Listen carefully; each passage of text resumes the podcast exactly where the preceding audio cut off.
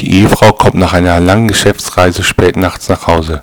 Im Schlafzimmer merkt sie zwei Paar Füße aus der Bettdecke ragen, anstatt nur eins. Sie holt sich den Baseballschläger und trischt drauf ein, immer wieder, bis die Schreien das Wimmern verstummen.